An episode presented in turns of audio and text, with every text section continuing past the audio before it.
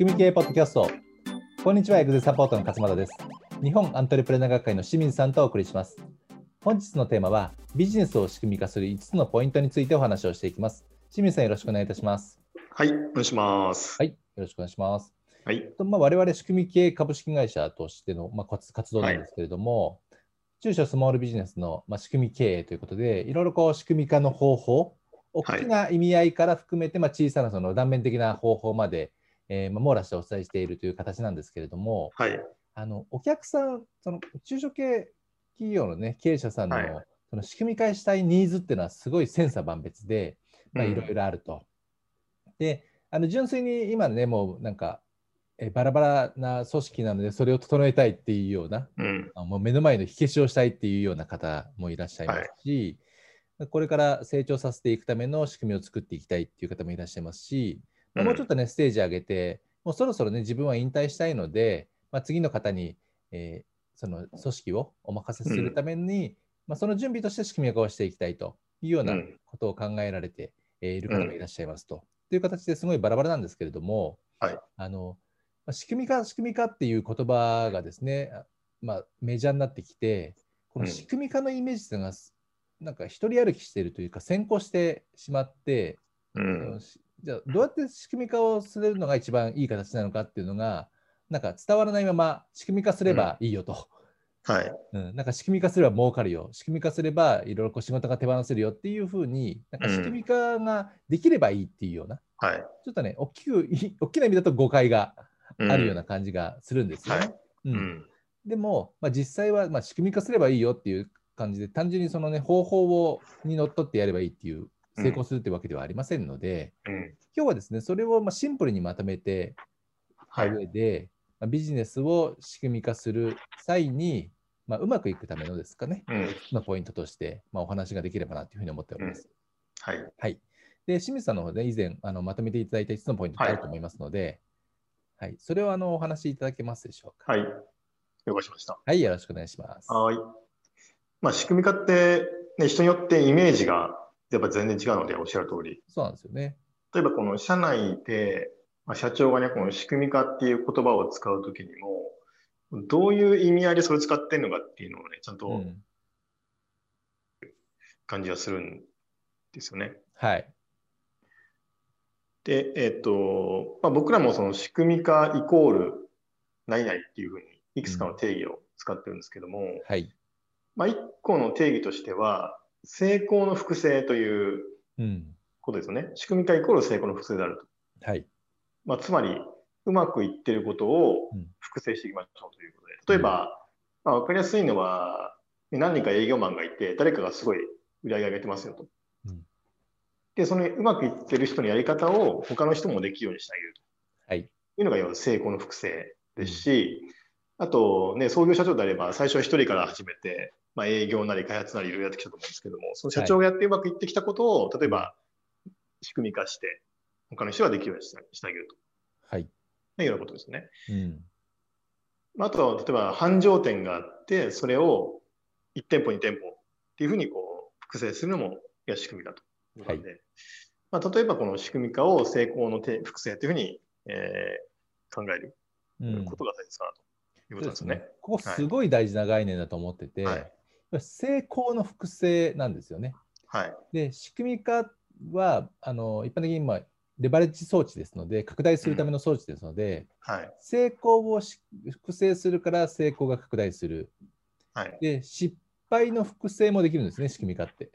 あそうですね、うん、失敗を仕組み化すれば失敗が拡大すると、良い悪いものが大きくなっていくっていう、まあ、単純にただの、えー、レバレッジ装置ですので、うん、仕組み化すれば儲かるよねっていうのは、やっぱ答えとしては違うはずなんですよね。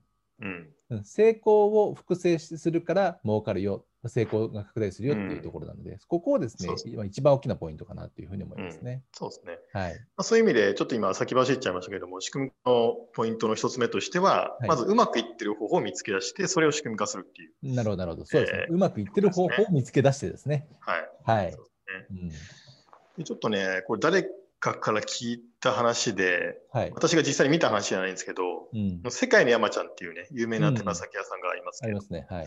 まあ、今全国的にありますよね、東京にも。そうですね。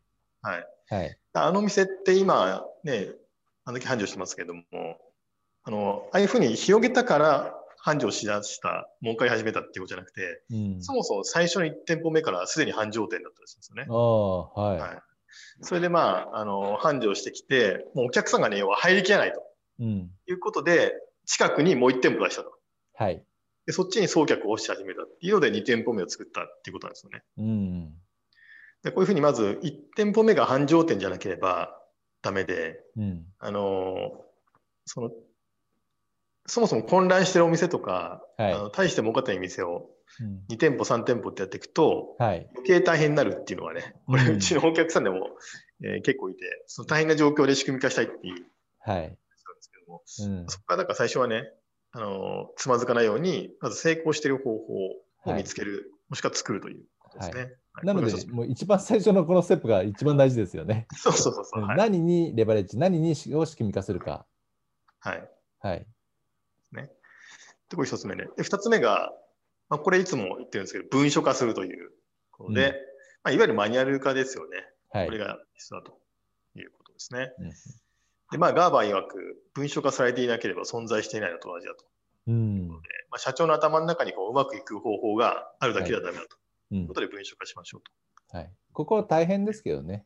はい、一つ一つやっていくところですかね。そうですね。うん、で、これ結構ね、あの個人のレベルでも文書化するって結構大事で、はい、僕もたまにやってるんですけど、うん、要はその、たまにしかやんない業務ってあるんですよね。えー、はい。例えば、あのこうまあ、こういう仕事してる社長がいるかどうかわかんないけど、例えば、ウェブサイトのね、なんかこう、このツールを設定する作業とかっていうのは、年に数回しかやらなかったりする作業があるわけですよ。うんうん、で、それってほっとくと忘れちゃうんで、ちゃんと書いとくとかね。はい。はい、でそ個人の仕事レベルでもこう文書化するっていうのが大事かなという。そうですね。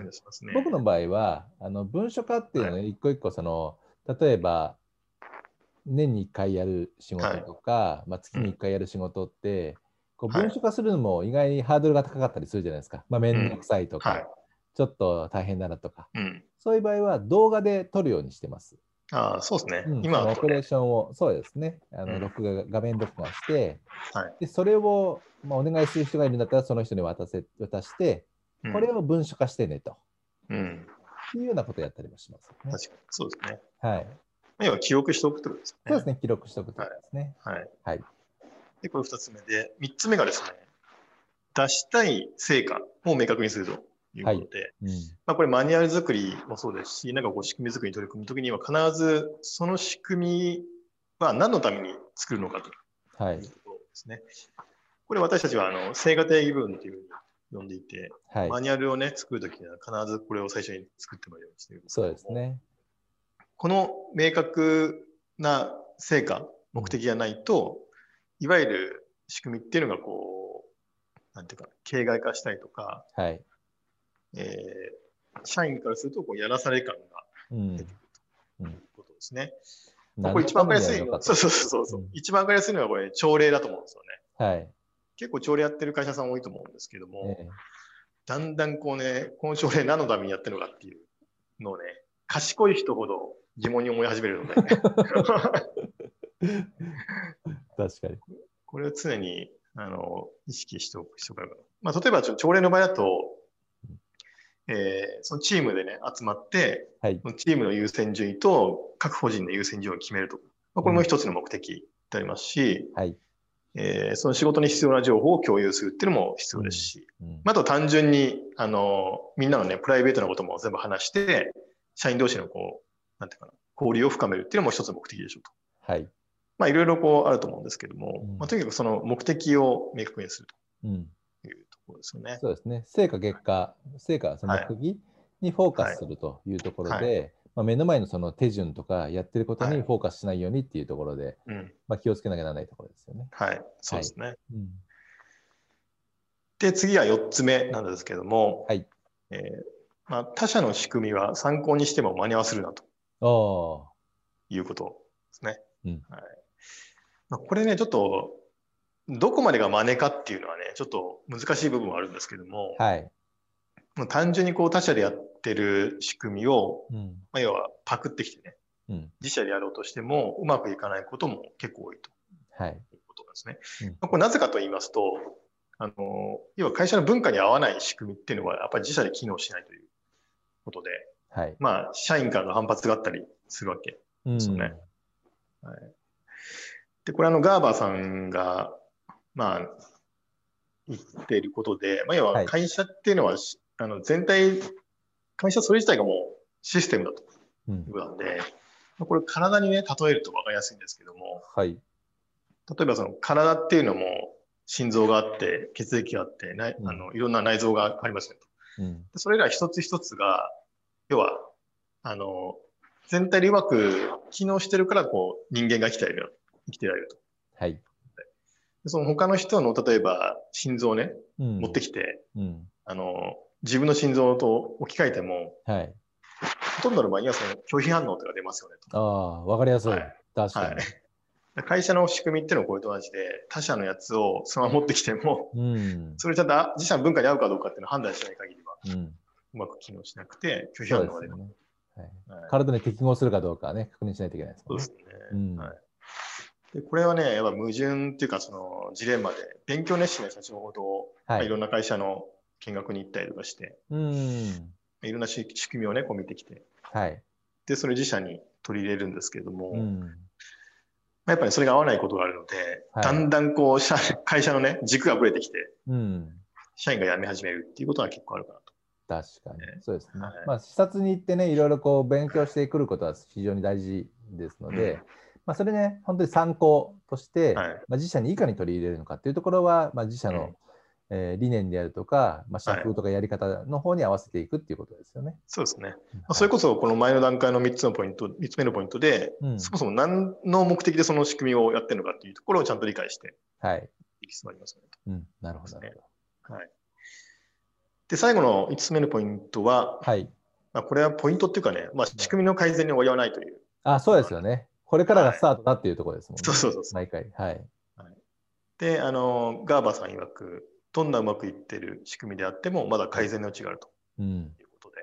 うん、まあ、あの、我々、1年とか2年とかで仕組み作りのお手伝いをしていますけれども、はい、まあ、それである程度こう仕組みの、ね、型みたいなのができますけれども、それで終わりじゃないと、うん、そこからスタートだという話。そうですね。1個作って、それをまあ仕組み化をした結果、はい、それもまあ数値化、数値をは測って、はい、で、良い数値が出たらそれを標準化をして、うん、で、また改善をしてっていうことをこう回していくっていうことをね、お伝えしてますけれども、はい、ずっと続けていくってことですね。そうですね。はい。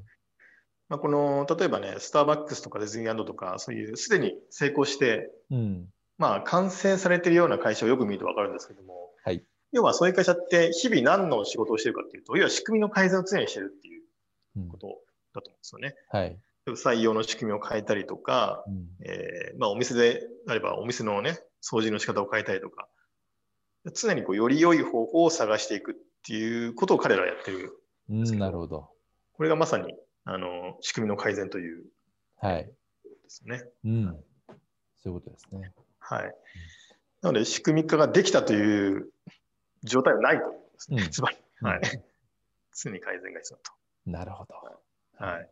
今日ね、1、2、3、4、5ですけど、はい、やっぱね、1、すごい、一番最初大事だなっていうふうに思いますよね。はい、うん、この成功する元ネタをもう磨いて磨いて磨いてあげると。そうですね。で、それを仕組み化してレバレッジかけるほどうまくいくよっていうのがありますね。うんうん、そうですね。うん。だからね、まあ僕らも職人型ビジネスはダメですよって言ってるんですけど、はい。最初ね、やっぱり職人技で卓越したビジネスを作らないとダメだっていうところなんですよね、はい。そうですね。職人型ビジネスですね。職人型でずっとね、あなたがやってるのはダメですよって言いますよね。はい、確かに、うん。そうは言っても、その一番ね、職人として光るところはね、すごい大事ですのでね。はい。はい。ということかなと思いますね。はい。ありがとうございます。はい。まあね、今日ね、あの1、2、3、4、5というところで、まあ、それぞれね、仕組み化というイメージで、ちょっと勘違いしてたなとか、あそこが大事なんだっていうことをですね、はい、まあ、部分部分あの発見していただいた方もいらっしゃると思いますので、はい、ぜひですね、あのお話を参考に取り組んでみていただければと思います。はい。